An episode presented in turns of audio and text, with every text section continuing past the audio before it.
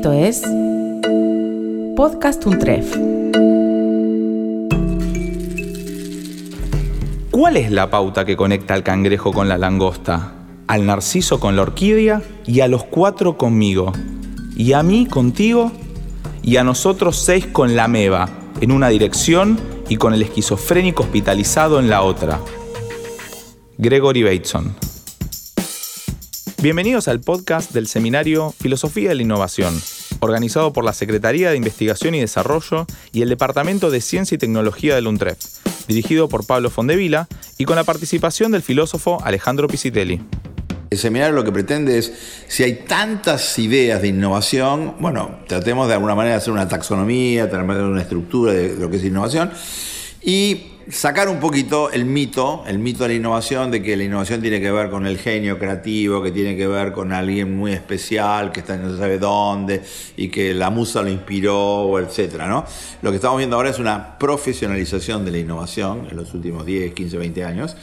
Eh, así como se profesionalizó la creatividad, se está profesionalizando la innovación, y hay gente Hemos hecho un relevamiento, hay decenas, centenares de libros sobre innovación en todos los campos, no solamente en los negocios, en Internet, en la cultura, en todos los terrenos. ¿no? Lo que queremos es desde un TREF, en colaboración con la UBA, en colaboración con gente que está en distintos ámbitos, eh, sistematizar un poco el campo, desacralizarlo, purificarlo y fundamentalmente generar una metodología que permita aprender a innovar e innovar. El hilo conductor de este seminario es el libro Innovación y Barbarie de Pisitelli y quien les habla, Julio Alonso. Este texto tiene que ver con el despliegue de unos verbos, innovar, leer, informar, diseñar, trabajar y aprender. En este primer episodio, innovación aplicado al aprendizaje. Antes de avanzar, Alejandro, ¿Me puedes decir qué es la innovación?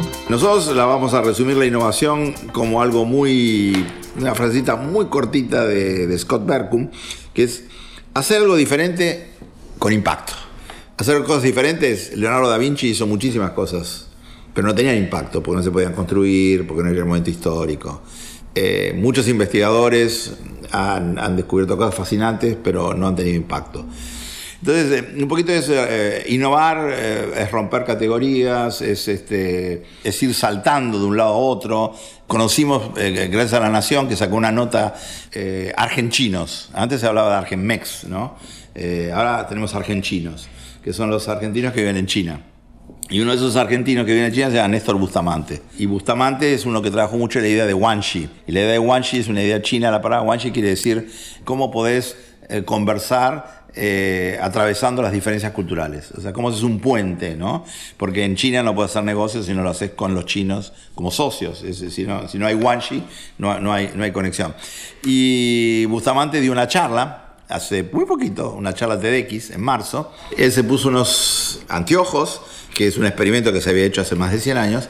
Los anteojos lo que hacen es invertir la imagen invertida que tiene el ojo. Porque cuando nosotros vemos algo, eh, en realidad no la vemos derecha. Si esto fuera un árbol, vos lo que ves es el árbol invertido, eh, pero el ojo lo corrige. Entonces vos te podés poner unos aparatos que te vuelven a descorregir lo que hace el ojo y durante tres o cuatro días ves todo al revés. Entonces cuando crees que la cosa está arriba pones la mano abajo. Después de cuatro o cinco días ya se vuelve totalmente natural porque el ojo lo que hace es aprender de los otros sentidos. ¿Para qué lo mencionaba esto él? Para decir que nosotros creemos que las cosas están al derecho, pero en realidad pueden estar al revés y pueden estar de cualquier forma. Lo que tenemos que es experimentar con estos anteojos, no necesariamente físicos, sino mentales, para ver todas las cosas de muchos puntos de vista diferentes. Entonces yo creo que nuestro seminario que hacemos con Pablo y con Julito tiene que ver con eso, ¿no? Con darles a las personas estos ojos eh, eh, artificiales para que den vuelta a la realidad y puedan verla de otro modo. Muy bien Alejandro, ya nos queda claro cuál es la idea de innovación, pero ¿cómo podemos aplicarla a la educación. ¿Qué es innovar en educación? No decir que hay que innovar en educación, porque por supuesto que hay que innovar en todos los terrenos. Tiene que ver con que acá vos tenés que combinar muchas cosas, pero básicamente dos. Una idea potente y una ejecución perfecta. Esto lo decía eh, muy bien un tipo que se llama John Doerr, ¿no? Es decir, ideas hay muchas, pero lo que importa es la ejecución, lo que importa es la implementación. Entonces, en el caso de la educación, no es el diagnóstico, ah, la educación no sirve, no es este, habría que, se podría hacer que yo, sino tomar algunos ejemplos. Mariana Mayo en ese sentido va a dar unos ejemplos, Carlos Mundo va a dar ejemplos. Un 3, por ejemplo, es una de las pocas universidades en Argentina, sino la única que tiene sistema de créditos, que es algo insólito, ¿no? que esto no se haya generalizado y no se haya implementado. Mariana Mayo es una persona que más ha trabajado la formación docente y la idea esta de mm, enseñanza poderosa y ha armado una cantidad de categorías súper potentes que tienen que ver fundamentalmente con innovación en el sentido de hacer algo distinto con impacto. Hacer algo distinto con impacto quiere decir nuevas ideas, y ejecución plena, sagaz, potente y que llegue a los destinatarios. Ahora vamos a ver qué fue lo que nos trajeron los invitados de este primer encuentro. Nuestro primer especialista es el ingeniero Carlos Munt, que es el secretario académico del UNTREF y uno de los creadores del sistema de puntos que utilizan todas las carreras en la universidad. El planteo que voy a hacer eh, como secretario académico de la universidad está referido a esto que yo planteo acá como la experiencia en la gestión de elaboración e implementación de un sistema de créditos para carreras de grado en la UNTREF. Es un proceso en el cual hemos estado trabajando durante bastante tiempo, fácil cuatro años, eh, y justamente la idea es transmitir la experiencia en cómo fue gestado y cómo fue procesado, implementado, o sea, cómo fue la gestión de todo ese proceso que consistía en elaborar un sistema pensando además vinculado con su implementación. El principio rector es que el objetivo de esta propuesta fue lograr que su concepción y elaboración estuviese fundada en su implementación que no fuese una matriz teórica descendiendo sobre la realidad de una práctica como la docencia, que es un hacer, no un decir. O sea, la, idea fue que lo que hiciéramos para elaborar esta propuesta desarrollara en su propia acción, con lo primero con los directores de las carreras de grado con los cuales yo hace ya muchos años mantengo una reunión mensual, que el trabajo que hiciéramos nosotros fuera un anticipo de cómo había que implementar, cómo había que hacer el, el proyecto que nos estábamos planteando. O sea, el cambio curricular tuvo su origen, o sea, esto que digo anteriormente tiene que ver con la idea de lo que nosotros pensábamos hacer con, o la idea que teníamos con el proceso para llevar adelante esa idea y con el producto al cual accediéramos, no que estuviera separado, que fueran distintas formas, o sea, de pensarlo en forma abstracta o teórica por un lado, buscar después el diseño curricular eh, en otra instancia y después ver la implementación. El planteo era que el que diseñaba, el que pensaba, el que concebía, tenía que estar al tanto de que tenía la responsabilidad de la ejecución, porque eran los propios directores que iban a tener que implementar esto en sus carreras. El cambio curricular tuvo su origen y su fundamento en dos cuestiones centrales. Una, las transformaciones de la realidad social en su integridad, y la otra la necesidad de que las carreras de grado fuesen especulares de los ámbitos sociales de su inserción. Esto significaba que nosotros nos proponíamos realizar cambios no a partir de la reflexión interna, sino de cómo observábamos nosotros las realidades del mundo en donde está inserta la universidad, donde está inserto el proceso de producción de conocimiento y de difusión del conocimiento y de donde va a estar la inserción de los futuros profesionales. Nos veíamos en la necesidad de cambiar porque había cosas del mundo que estaban teniendo cambios profundos ante los cuales no podíamos aislarnos de eso. Por lo tanto, era poner primero lo externo, o sea, de alguna manera era romper un pedazo de la pared para que entre luz de afuera. Y el otro era cambiar la direccionalidad. Había una demanda de la sociedad, que la forma más clara de la demanda de la sociedad respecto a la universidad es la masividad estudiantil, la universidad le instala a la universidad en los últimos 40 años 10 veces más estudiantes que los que había en la década del 70. Y esto significa un cambio histórico para la universidad, entendemos nosotros, como institución. La universidad siempre produjo conocimiento y lo extravasó, lo transmitió hacia afuera, dio sus propuestas, sus conocimientos, sus profesionales en una direccionalidad centrífuga y ahora la universidad se encuentra cada vez más sometida a una direccionalidad inversa, centrípeta, es de la sociedad que le vienen demandas, cuestionamientos, preguntas, necesidades. O sea, básicamente se trataba la anterior todavía de acortar la distancia entre los procesos formativos de la universidad y las demandas de la sociedad como innovación institucional, o sea, ubicarse en otro lugar. Para nosotros innovar era poner, lo nuevo que estábamos poniendo era un cambio de posicionamiento respecto del conocimiento, de la producción de conocimiento, de la formación de profesionales. Cambio de época. O sea, un elemento que tomamos como muy importante es que en la actualidad vivimos un tiempo que podemos caracterizar como cambio de época, que es de tal trascendencia y profundidad como lo fueron el Renacimiento en el siglo XV y la Revolución Industrial en el siglo XIX. Son cambios sustanciales en dos momentos. El momento que vivimos actualmente también es de esa misma, de esa misma magnitud. Y que ese es el contexto que determina la necesidad de desarrollar un sistema de crédito para las carreras caracterizado por la movilidad y la flexibilidad correspondiendo con el espíritu de la época a nivel de la producción y difusión del conocimiento y de los vínculos sociales, productivos y laborales. La gestión de un cambio, o sea, esto determina la necesidad de gestionar un cambio que en su gestación debe copiar los fines a que está dirigido. Según como nosotros pensemos el conocimiento, eh, está pensado los temas, los contenidos, las formas de trabajo, los procesos de enseñanza y los procesos de aprendizaje en la universidad. Si nosotros creemos que el conocimiento tomándola también de 25 siglos de antigüedad y todavía ampliamente imperante la lógica de la alegoría de la, de la caverna de Platón, en algún momento alguien tiene que llegar con la antorcha a iluminar a los ignorantes que viven de espaldas a la luz y por lo tanto el conocimiento toma una lógica de transmisión, de pasividad respecto del que lo recibe, respecto de aquel que lo, que lo transmite. Nosotros creemos que si uno piensa que el conocimiento es una construcción, que el conocimiento es una relación con los hechos y con los, y con los objetos, cambia totalmente el posicionamiento frente al conocimiento del docente y por lo tanto del, del estudiante. Y pasamos a un sistema de créditos que está motivado por dos finalidades, movilidad y flexibilidad ambas con connotaciones en distintos aspectos. Hay movilidad y flexibilidad en el desempeño estudiantil, fundamental en la actitud mental. Es imposible hacer un sistema de créditos en, una carrera de grado si no hay una situación de flexibilidad mental en los docentes, en los modos de saber y de aprender, en las estrategias planteadas, en las técnicas utilizadas en los diseños curriculares. No es que la flexibilidad va a estar nada más que en el diseño curricular, tiene que plantearse la instancia, por ejemplo, de que los modos de saber y de aprender son más variados que los que históricamente hemos concentrado en los procesos eh, vinculados al aula. Movilidad y flexibilidad, motivadas a su vez por cambios en la sociedad, los modos, nuevos modos de comunicar e informarse, que eso es algo de amplia y conocida difusión, la complejidad sociocultural y productiva. Ustedes pueden caminar por la ciudad de Buenos Aires durante todo el día y es casi imposible que se crucen con una persona que lleve una remera igual a la de ustedes. Eso muestra una realidad en los procesos productivos que es absolutamente novedosa.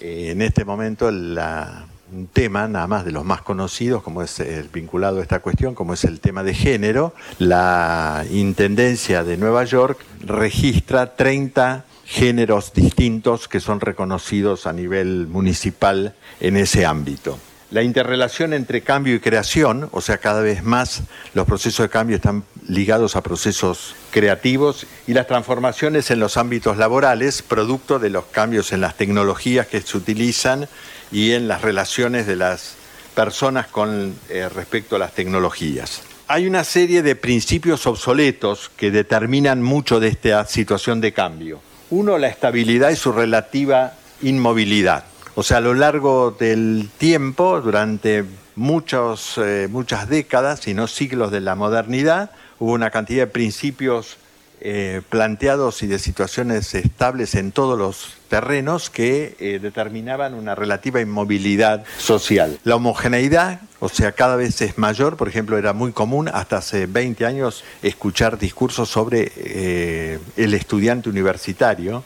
como que hubiera un estudiante, o sea, se, caracterizaba un estudiante del cual uno no se podía encontrar uno de esos jamás en las aulas. La secuencialidad, la idea de la relación causa-efecto y la secuencialidad de los procesos y de los pasos ha sido puesta muy en cuestionamiento. Las jerarquías piramidales, las lógicas muy ligadas al lugar del poder, que por eso era el lugar del conocimiento también, la concentración, o sea, la posibilidad de tener unidos en un único ámbito una cantidad de procesos, por ejemplo, el educativo, el productivo, estaban concentrados en algún tipo de institución y algún lugar y algún momento. Hoy en día eso se ha ido abriendo, los procesos educativos son mucho más amplios, diversos, ocurren en distintos lugares con distintos grados de autonomía. Y la seguridad del control. Había algo que garantizaba todo, que era que había un control que estaba garantizado, muy vinculado a las lógicas de las jerarquías piramidales. Estaba el director de la escuela o estaba el jefe de la sección o estaba el capataz garantizando el control de los, de los procesos. Hoy en día eso también se ha ido diluyendo. Y para ir terminando, las consecuencias en el ámbito educativo. Una de ellas es la necesidad de diseñar un perfil profesional propio. Los estudiantes que vienen a la universidad viven en ese mundo diverso, heterogéneo, cambiante, con otras alternativas, con cruces de conocimientos o de prácticas eh, profesionales y laborales, y por lo tanto cada vez más están en necesidad de no responder a un perfil profesional único, uniforme, homogéneo, que era el que históricamente las carreras establecían porque respondía a la realidad social a la que atendían. Desplazar al aula como centro, único centro de los procesos formativos, la formación se da en distintos ámbitos y esto genera una demanda muy importante hacia la universidad que es cómo reconocer académicamente conocimientos que no fueron adquiridos en ámbitos académicos. No porque eso sea muy difícil, hay que dejarlo de lado. Pero una persona que trabajó durante 20 años manejando el depósito de una fábrica, uno en la carrera de logística no lo puede poner al fondo de la, fila junto con un chico de 17 años que terminó el secundario y no trabajó nunca, como que los dos no supieran nada porque los dos no hicieron logística uno aprender en diferentes espacios y ámbitos de diferentes maneras y con diferentes recursos. Nosotros seguimos pendiente que los alumnos vayan a clase todo tal materia todos los martes de tal hora a tal hora. Los alumnos tienen que ir a clase cuando haga falta que estén en clase, después tendrán que hacer trabajos grupales online, entre ellos formar grupos de estudio, distintas formas de, de, actividad. No necesitan estar en presencia como cuando el conocimiento era transmitido en forma oral porque la, escuela siguió transmitiendo en gran medida en forma oral el conocimiento, a pesar de que ya la escritura llevaba más de 5.000 años de difusión en la especie humana. Y los cambios en el lugar del docente, que pasa de explicador a guía y de transmisor de conocimiento a moderador de la construcción que los alumnos tienen que hacer. Por eso yo siempre digo, yo estoy en contra de la docencia que da explicaciones que el docente se para y explica. Explicar significa desplegar, abrir. Si algo tiene que, alguien tiene que ocuparse de abrir un mundo desconocido y descubrir lo que está dentro, es el alumno, no el docente. Si el docente, después de 20 años de docencia, todavía sigue teniendo necesidad de abrir lo desconocido para, para verlo, estuvo perdiendo el tiempo. El que sí no pierde el tiempo es aquel que por primera vez accede a lo desconocido. El docente tiene que guiarlo en eso porque el alumno solo no lo puede hacer. Y por lo tanto no sirve que el docente lo haga por él. Y para terminar, las características del sistema propuesto a partir de esto, el sistema de créditos propuesto es un proceso guiado, o sea, nosotros no dejamos que el alumno haga por su cuenta lo que quiera y en soledad, que no sea fragmentario el conocimiento, no sirven los sistemas, pensar que un sistema de crédito es una oferta de una cantidad de cosas donde el alumno picotea distintas cosas, las suma y de eso sale un, eh, un título, tiene que haber una lógica, una vinculación entre las distintas partes que el alumno elija y otras que obligatoriamente tenga que hacer para que tenga una formación sistemática, integral, o sea, que le dé una solidez cognitiva que sea de opcionalidad gradual, no hay que hacer que los alumnos estén en situación de tener que elegir cuando no pueden elegir. Nadie puede elegir si no son entre por lo menos dos opciones que conoce en forma similar. Cuando el alumno entra todavía no conoce situaciones, por lo tanto ponerlo a, elegir es una farsa, es una cuestión discursiva. Le damos libertad para que elija cuando en realidad no tiene ninguna libertad para elegir, porque desconoce. Tiene que ser abierto y móvil o sea, nosotros planteamos que haya toda una cantidad de espacios donde los, las carreras ofrecen cosas permanentemente a los alumnos, cosas diferentes. O sea, no, un seminario que se haga un año o dos no tiene por qué hacerse durante 20 años. La universidad tiene mucho la tendencia a que algo se hace y se hace para siempre. No, por ahí algo se hace tres años, se deja de hacer y después se pasa a hacer otra cosa. Explicarla en una carrera de economía, tener un seminario especial sobre la crisis financiera del año 2008, de la quiebra del Lehman Brothers, es una cosa fundamental para la, la, formación de los economistas en los años 2009, 2010 y 2011. Ahora ya tiene que haber formado parte del conocimiento de alguna materia y no es necesario tomarlo en, en particular. Tiene que ser promotor de actividades interdisciplinarias, por lo cual nosotros tenemos establecido que por lo menos dos de las materias que el alumno hace las tiene que hacer en otra carrera que la suya, obligatoriamente y de apertura interinstitucional. Pensamos que en el futuro, en la medida en que pueda ser posible, que los alumnos empiecen a hacer cosas en otras universidades de la misma manera que ya hacen actividades en otras instituciones, ¿no? sobre todo a niveles de empresas y de instituciones comunitarias y del sector público donde hacen pasantías o estadías de, de, estudio. O sea, básicamente nosotros lo que nos propusimos con esto, si la propuesta iba a ser novedosa y flexible, que fuese flexible la forma como lo trabajamos para producir los, los diseños curriculares. Por lo cual, sacando algunos puntos en común que tienen todas las carreras, que tienen que tener una cantidad de créditos para actividades abiertas a los alumnos y optativas para ellos, que tienen que hacer dos materias por lo menos en otra carrera, eh, que tiene que haber una gradualidad en la opcionalidad que toman los alumnos, cada carrera arma su plan de estudio de acuerdo a su propia lógica, su propio ámbito de, de, de inserción profesional y los conocimientos que imparte. Entonces, por ahí entre una carrera y otra casi no hay similitud en el plan de estudio, no tienen nada que ver uno con el otro, porque son dos carreras distintas, no tienen por qué ser iguales, por lo tanto. Y creemos que eso significa tiene que ver con esta cuestión de la filosofía de la innovación porque significa instalar otra concepción en cómo pensar los procesos formativos en, en la universidad en un tiempo que nosotros creemos que eh, hay una cantidad de principios que han claudicado, que se han transformado, que han eh, tenido alteraciones profundas y que por lo tanto tienen que ser tomadas en cuenta. Nosotros para poner un ejemplo de los cambios que hubo en el mundo en esta época, como para plantear que hay un cambio de época y que tenemos que cambiar de acuerdo con la época, ponemos siempre un ejemplo que es hace unos dos millones de años algunos homínidos empezaron a andar eh, en postura erecta, en dos patas y a correr podían llegar a correr a 40, 50 kilómetros por hora. A principios del siglo XX, un ser humano podía viajar en tren a unos 80, 90 kilómetros por hora ya, en auto mucho menos. O sea, nos había llevado más de 2 millones de años duplicar nuestra velocidad de desplazamiento. Entre 1900 y 1960 cuando una nave, eh, una de las naves que llevaba eh, astronautas entraba a la Tierra, entraba a la Tierra a 40.000 kilómetros por hora con, los astronautas adentro. Sea, habíamos pasado de 80 a, 40.000. Habíamos multiplicado la velocidad 500 veces. Nos llevó 2, millones de años duplicar la velocidad de desplazamiento y después la multiplicamos por 500 en solamente 60 años. Si eso no significa estar viviendo en otro mundo, creo que no nos hemos dado cuenta, entre otras cosas, que llegamos a la Luna. O sea que rompimos con la gravedad y nos desplazamos del planeta. Y bueno, esas cosas en algún momento hay que volver a reflexionarlas como para instalarlas como la realidad en la que estamos viviendo, no como cosas que vemos en televisión o películas que nos pasa Hollywood o sea, como descripciones de un paisaje externo a nosotros mismos. Y esa fue un poco la idea desde la cual nos ubicamos para repensar eh, eh, la enseñanza que estamos dando. Bueno, la eh, Universidad Norteamericana es la que empezó con el sistema de créditos hace 150 años y empezó a partir de que habían abierto una cantidad muy grande de de universidades y empezaron por el sistema que tienen ampliamente federal de enorme autonomía de los estados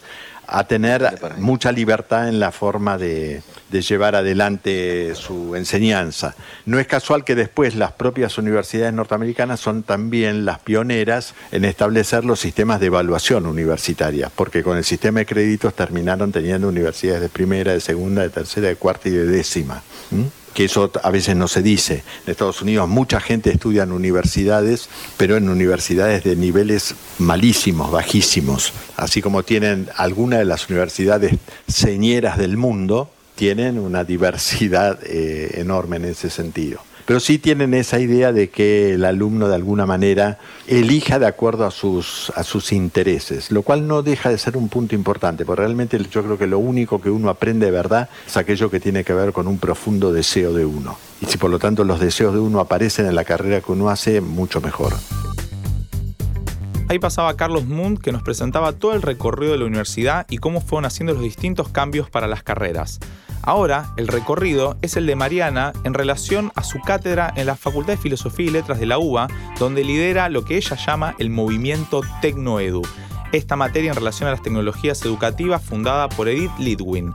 Vamos a escuchar un poquito cómo a partir de tres libros fue armando y construyendo toda esta historia de su cátedra. Cuando vi las preguntas propuestas y de alguna manera, como planteaba Alejandro, creo que no, deberíamos quedar atrapados en las discusiones acerca de la innovación, por lo menos desde la perspectiva de la educación, ¿no? Porque creo que en algún momento estuvieron como así en su apogeo y después fuimos dándonos cuenta que no estábamos entretenidos en esas discusiones y no estábamos cambiando nada. Eh, empecé a pensar en ciertas obras que me permitieron tomar conciencia de que nosotros teníamos que empezar a pensar la clase desde un lugar completamente distinto, las prácticas de la enseñanza en la universidad y por extensión en los otros niveles del sistema. Y me cabe una profunda responsabilidad al decir esto porque soy discípula, como acaba de decir Alejandro, de las que probablemente hayan sido una de las pedagogas más innovadoras en este país y en el sistema universitario argentino, que fue Edith Litwin. Entonces, digo, bueno, además de todas las enseñanzas que recibí, que me marcaron y que dejaron huella, ¿cuáles fueron esos momentos que desde el punto de vista de la discusión teórica me llevaron, aún formando parte de esa tradición, a pensar, casi les diría que hasta que en algún momento que había que quebrarla? ¿sí? Porque es la única manera en la que uno a veces puede ir más allá. Y eso también es algo que Edith nos enseñó. Y haciendo ese recorrido elegí tres libros, ¿no? tres momentos. Em, en primer lugar, la obra de Manuel Castells, que nos inspira desde todo punto de vista, y decidí no remitirme a la era de la información, que probablemente sea el trabajo más conocido y más este, extendido en términos de, su estudio, con, con, sus múltiples obras, etcétera, etcétera, sino a este trabajo La Galaxia Internet, que fue publicado originalmente en el año 2001. Para tomar una idea bastante básica, Castells dice aquí que vivíamos en una galaxia, Pisitelli lo dice un montón de veces, lo ha dicho un montón de veces, en la galaxia Gutenberg, y un día empezamos a vivir en otra galaxia, en la galaxia Internet. Y Castells plantea en esta obra un lugar para Internet que tiene que ver con la estructuración de todas las actividades que son relevantes en una sociedad, las económicas, las culturales, las educativas también. Yo cuando leí este libro en 2001 dije, bueno, acá está pasando algo muy duro que, tenemos que leer en clave educativa. En los siguientes años, todavía con, con Edita a cargo de la cátedra, de nuevo, hicimos siempre muchas búsquedas y muchos experimentos para que esos, después del domingo de sufrimiento, viniera un lunes donde sucedía algo que uno puede decir era una propuesta pedagógica innovadora. Y cuando nos tuvimos que hacer cargo de la cátedra con el equipo del movimiento Tecnoedu, dijimos, tenemos que tener estos, seguir teniendo estos lunes, ¿no? Cómo, cómo se construye una propuesta pedagógica en una clase que, se convierte, que hace que se convierta en una experiencia inolvidable. Y estábamos bastante contentos con, contentas con nuestros esfuerzos. Pero en 2013 leímos Pulgarcita, el trabajo de Michel Serres, que eh, falleció recientemente, donde Serres sostiene que Pulgarcita son nuestros estudiantes, que están todo el día moviendo los pulgares, ¿no? Y habla de Pulgarcita en un homenaje también a, las mujeres que, están, estamos haciendo una, una revolución. Serres dice en este trabajo, Pulgarcita no quiere escuchar el libro dicho, en la línea que, planteaba Carlos.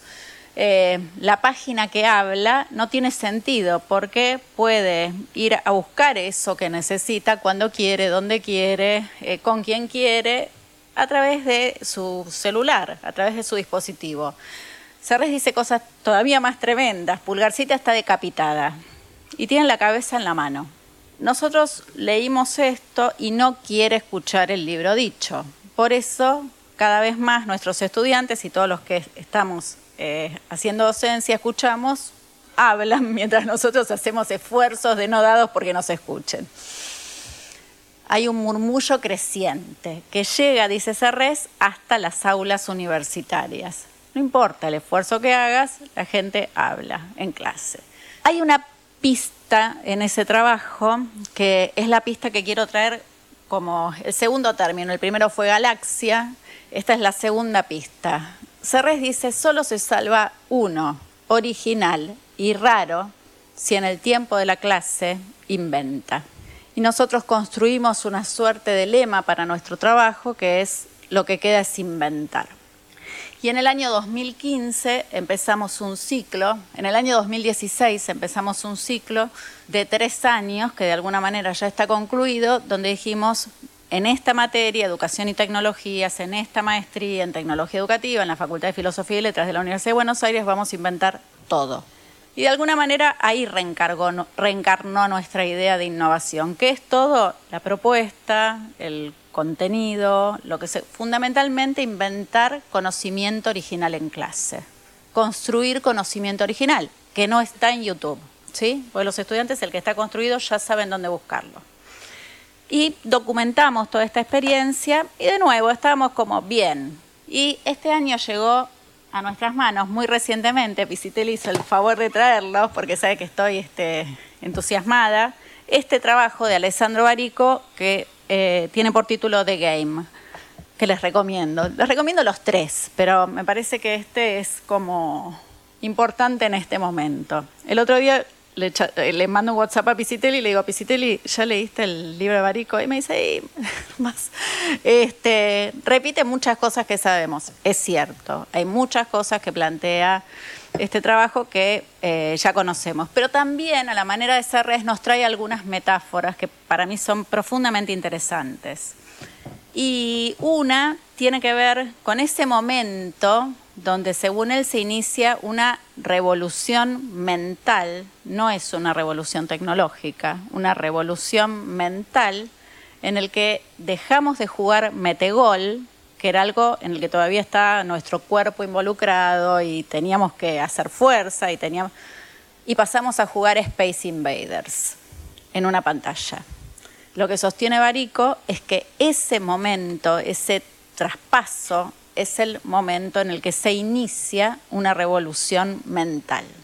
Y esta revolución mental termina de alguna manera, no termina, esa, revolución eh, mental hoy nos tiene abrazados en un movimiento que de nuevo para mí es como la segunda idea más importante de este libro, donde la realidad, lo que llamamos la realidad, es la realidad que vivimos aquí, pero es la otra realidad que al mismo tiempo estamos viviendo en línea. Barico dice en la web, ese entrecruzamiento, esos dos motores que están funcionando al mismo tiempo, son la realidad.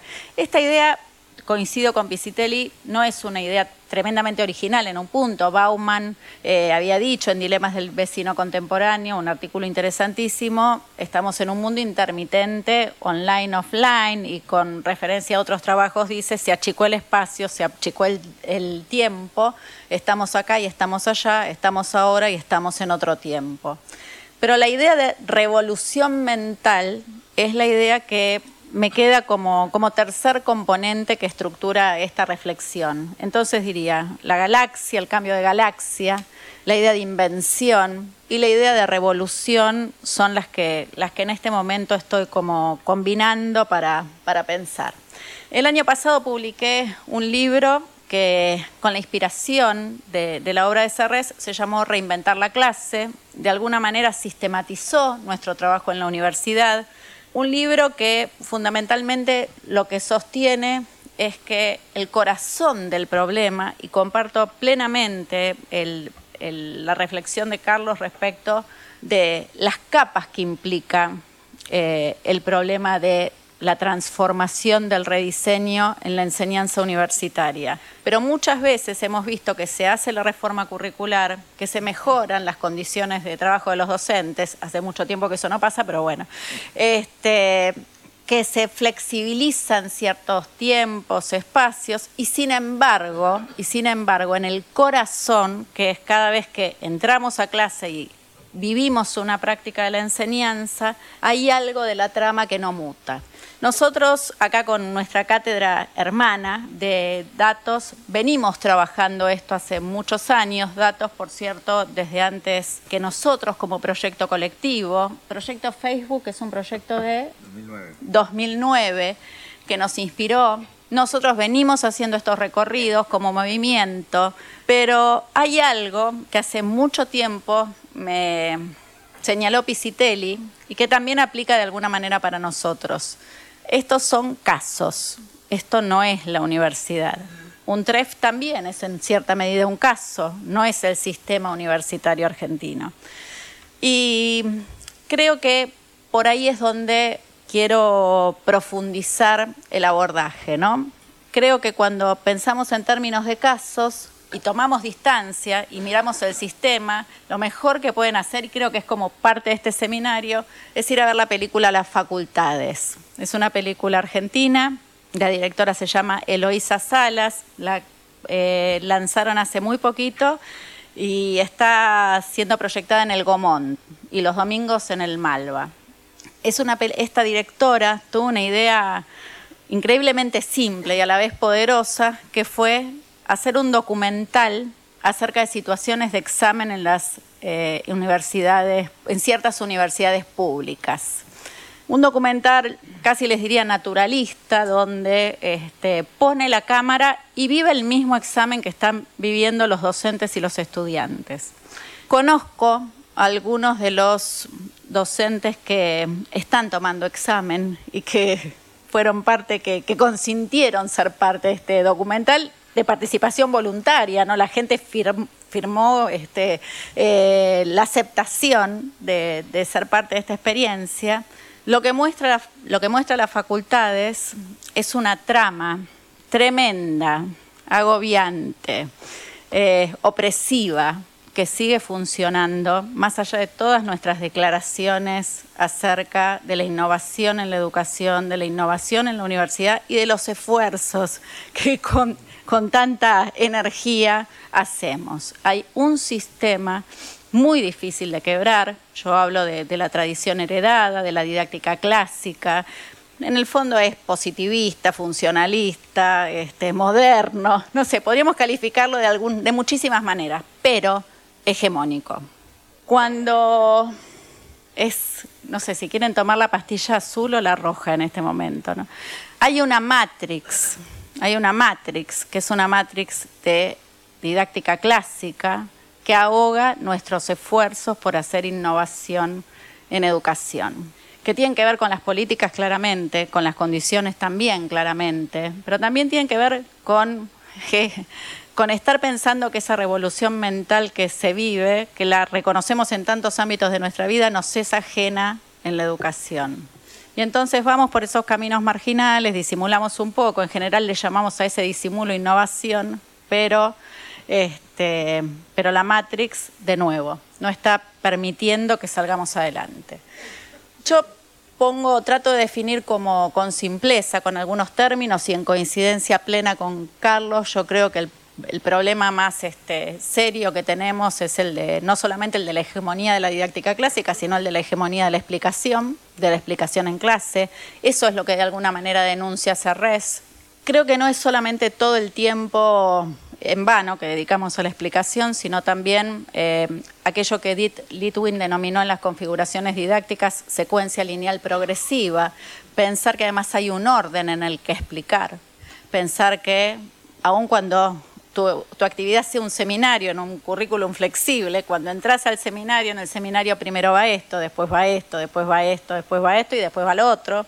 Pensar que el conocimiento teórico construido es lo mejor que podemos este, enseñar y que si la gente lo aprende, entonces después cabe que lo aplique y verificarlo en esa situación de examen que Eloisa Salas documentó magistralmente y que cierra el círculo de la hegemonía del pensamiento clásico de alguna manera en nuestras instituciones. Este año estuve en la Facultad de Agronomía, de la que Carlos fue decano, invitada por un grupo de docentes que leyeron reinventar la clase en la universidad. Docentes maravillosos, bien intencionados, que me dijeron, Mariana, estamos leyendo este libro, queremos, queremos que empiecen a pasar otras cosas, queremos pensar qué es reinventar la clase en esta Facultad de Agronomía de la Universidad de Buenos Aires. Pero fíjense lo que advertimos juntos y juntas en, ese, en esa mañana tan, tan interesante para mí también.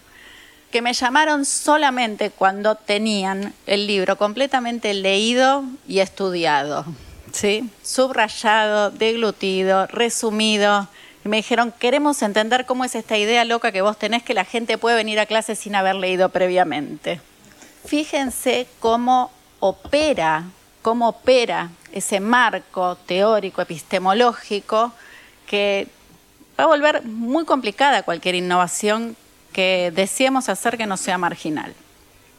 Vuelvo al libro, vuelvo a Barico, que está ahí en el centro y además Barico hace mapas y yo le agradezco los mapas. Creo que los esfuerzos que estamos haciendo eh, como cátedras, como equipos, como universidades, en muchos casos las escuelas en otros niveles del sistema educativo, podemos como acomodarlos en dos, por lo menos en dos líneas principales. Uno, los esfuerzos de boutique, a los que ya me referí, ¿no? Estos casos, gente que hace un esfuerzo por decir yo lo voy a hacer distinto, para ponerlo súper simple y no entrar en toda la disquisición este, de las definiciones de, innovación que Alejandro compartió más temprano. Ahí entran hasta casos como que, a Alejandro le encantan, como Minerva, como Singularity, universidades que construyen soluciones muy a medida, muy difíciles de escalar y que ofrecen, eh, que ofrecen perspectivas totalmente originales para grupos pequeñísimos en condiciones sofisticadísimas. Y después está la otra como gran tendencia que son las soluciones estándar, ¿no? Los MOOCs, por ejemplo, para los que están en educación, el eh, todo, toda la producción en torno de los este, cursos en línea abiertos masivos, generados en general desde los países centrales, desde las universidades centrales, eh, con una perspectiva que vuelve con mucha sofisticación tecnológica, o no tanta como la que hubiéramos pensado que iban a tener, a esa idea de que hay un estudiante, ¿no? Un único estudiante con independencia del lugar donde viva, de su género, de sus problemas, de si tiene para comer o no, etcétera, etcétera, etcétera. En el medio, la revolución mental.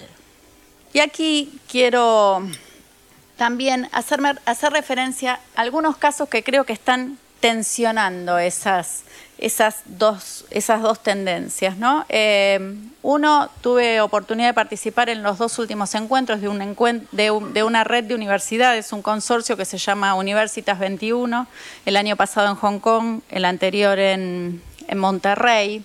Y acá hay un grupo de universidades distintas, eh, incluido el TEC de Monterrey, que separan frente a, esa, a la revolución mental y discuten colectivamente qué vamos a hacer. Y fíjense en el statement eh, del, del año pasado, lo que dicen es, tenemos que ir a algún lugar donde lo que se cree en la clase, sobre todo en universidades que hacen investigación, tiene que ser conocimiento original, que esa es una de las líneas con las que vengo trabajando tiene que haber codiseño curricular, tiene que haber una alternativa que nos permita pensar, y creo que alimenta la, idea de, Carlos de que hay que poner una dinámica de cambio mucho más este, acelerado en cuestiones curriculares, pero además podemos hablar con ese estudiante que hizo 20 años de logística y preguntarle, ¿cómo te imaginas que debería ser la carrera? O sea, pensar que hay una posibilidad que tiene que ver con una innovación codiseñada donde todas las voces cuentan. Y lo planteo fundamentalmente en educación, cuentan las voces de los estudiantes. Nosotros estamos haciendo ejercicios en todos los niveles del sistema educativo donde alentamos que los estudiantes, que los docentes les pregunten a los estudiantes cómo podría ser la clase de mañana y resulta que los estudiantes tienen ideas maravillosas respecto de la clase de mañana. Entonces, pensando en estos términos de, codiseño. Una de las universidades es el TEC de Monterrey, universidad privada em, en México, una universidad este, con, todas las posibilidades que, ustedes puedan imaginar, súper dotada tecnológicamente, pero que en unos días va a, empezar a implementar lo que denomina el modelo, lo que denominó modelo TEC 21, que es una universidad completamente distinta en todas las carreras. Y en la base hay muchas similitudes con el planteo que, escuchábamos hace un rato respecto de un TREF, pero hay, creo que, un corazón donde lo que, lo que se va a alterar es la propuesta pedagógica. La propuesta pedagógica que tiene que ver con la flexibilidad, que tiene que ver con grados este, eh, crecientes de, autonomía en la selección, en la elección, pero que además tiene que ver, por ejemplo, con una estructuración curricular a partir de un aprendizaje basado en retos, que conecta totalmente con lo que está pasando afuera.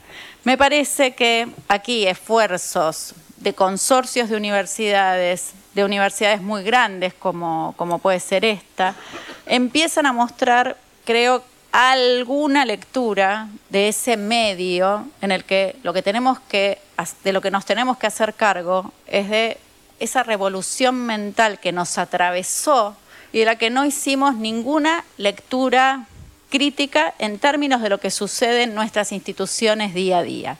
Por supuesto, uno piensa, esto debería alcanzar el plano de las políticas, por supuesto. Pero la pregunta, y la pregunta a la que me lleva Barico, Ale, y tal vez por eso mi insistencia con Barico en, estos días, es ¿cómo hacemos nosotros para hacer una, revolución? Hoy me acordaba de, y pensando en otro ámbito, de un artículo de un, interesante crítico cinematográfico argentino, Hernán Schell, eh, publicado en el año 2009 en una revista de cine que ya no existe, El Amante, que tenía por título La revolución está siendo televisada. Y en ese artículo de hace 10 años, Hernán Schell empezó a ver cuáles eran las series que estaban cambiando nuestros modos de ver. Eh, nosotros cuando a fin de año se lanzó Bandersnatch, el capítulo de Black Mirror, que es, no es más que un experimento. A mí lo que más me gustó de este experimento es que algunos estudiantes que habían cursado con nosotros nos llamaron, nos llamaban y nos decían, esto ya lo vivimos en Tecnoedu. ¿Por qué? Fundamentalmente por el tema de las formas alteradas, que es una categoría que nosotros le arrancamos a las series hacemos didáctica mirando series. Decimos, bueno, en, este momento de la clase puedes ir por estos cuatro caminos. ¿Cuál elegís? ¿Vas por acá o vas por allá? No tienen el, joystick en la mano. Cuando vieron Bandersnatch nos dijeron esto ya lo vimos en clase. Pero el problema no es Bandersnatch, el problema es todo el movimiento, la revolución mental que entendieron los productores de televisión a la hora de pensar qué contenidos iban a generar. En estos días acabo de terminar, por suerte, porque llevo varias semanas durmiendo muy mal por este tema, acabo de terminar Dark 2, la segunda temporada. La construcción es de una sofisticación tan tremenda que uno no puede comprender mirando solo la serie. Pero cuando termina un capítulo de la serie, lo único que quiere hacer es ir a hablar con otras, con otros, es ir a la web, buscar, por supuesto, te lo resumo, te lo resumo, es crítico en este punto, ¿sí? Ver las construcciones colectivas que se están haciendo para sostener los esfuerzos de comprensión de conocimientos totalmente complejos y que además dan lugar a la generación de contenidos nuevos. Esta gente entendió lo que nosotros necesitamos entender se hizo cargo de la revolución mental. Y en todo caso, como parte de nuestra actividad eh, era dejar preguntas, mi pregunta es, en, en, una realidad con doble fuerza motriz, textual de Barico, doble fuerza motriz, ¿cuál es nuestra revolución? Nosotros deberíamos ser si pensamos desde el punto de vista de la educación, una tercera fuerza motriz? Y uno tendería a pensar que sí, porque eso es la educación, preparar a la gente para vivir en una sociedad este, compleja como esta en un momento determinado. Pero si este es el camino, vamos a tener que empezar a pensar, yo ya creo no en términos de innovación, sino en términos de cómo se construye para nosotros, educadores, pero también para nosotros como sociedad, una revolución mental. Y dejo acá. Hasta aquí el primer episodio del seminario Filosofía de la Innovación. Hoy conocimos las nociones de innovación aplicadas a la educación en las palabras de Alejandro Pisitelli, el ingeniero Carlos Munt y la doctora Mariana Maggio. Cada uno de ellos nos propusieron razonar, conocer y explicar cómo pensar una nueva educación para el futuro desde lo que hacemos hoy en nuestras universidades. Así que les agradecemos la escucha y los esperamos en el próximo episodio, cualquiera que sea, porque la idea es que ustedes puedan entrar a cada uno sin importar el recorrido. Muchas gracias, soy Julio Alonso y los espero en el próximo podcast de este seminario realizado en Luntref. Suscríbete para no perderte ningún episodio. Estamos en Spotify, Apple Podcast, Google Podcast y en tu reproductor favorito.